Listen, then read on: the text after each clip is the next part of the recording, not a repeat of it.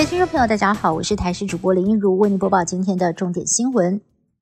台湾本土在今天新增了两千九百六十九例个案，几乎是逼近了三千大关。而其中在新北市的部分是多达千人染疫，仍旧是全台湾最高。面对台湾的染疫率来到了万分之十七，机管署长周志浩更是用数学模式来推估，到了四月三十号，台湾本土的确诊数很高的几率将会来到九千五百九十九例。而台北市副市长黄珊珊更示警，未来恐怕会有百分之二十的人口染疫。对此，指挥官陈忠回应：如果全台湾的染疫率高达了百分之十五到百分之二十，就是实质的与病毒共存了。国家的资源配置将会选择将量能放在后端的住院医疗，让社会的伤害能够降到最低。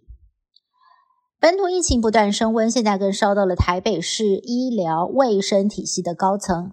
台北市立联合医院一位副总院长二十号晚间确诊，他曾经在十九号到过台北市议会，甚至亲自拜访国民党议员。由于当天的会议包括了北市卫生局长、副局长，还有联合医院总院长曲大成，还有四位副总院长，通通在场。台北市政府也证实了。副总院长疑似是在看诊的时候遭到了确诊病患感染，而在二十一号下午更传出了市府有两位司机确诊，其中一位就是产发局长林崇杰专用驾驶，而林崇杰也火速的进行居家隔离。资深媒体人周玉蔻也传出了确诊，在今天早上，他在脸书上证实，二十号上午到医院做 PCR，二十一号凌晨接获简讯通知是阳性。不过，周玉蔻在确诊的前一天，节目来宾是 ACIP 召集人李炳颖。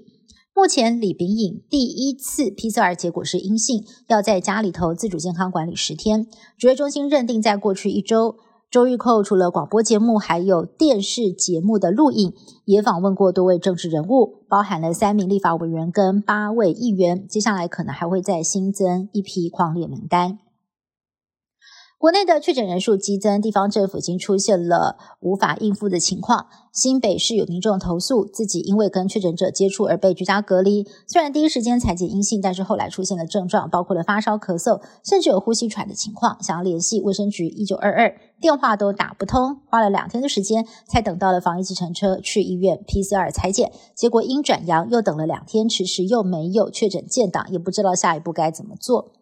询问卫生局得到的回应是，医院没有传资料，再去问医院，却说由卫生局处理。民众气得控诉相关单位互踢皮球，距离原定的解隔离日就剩两天了。那么现在连个关怀箱都没有收到。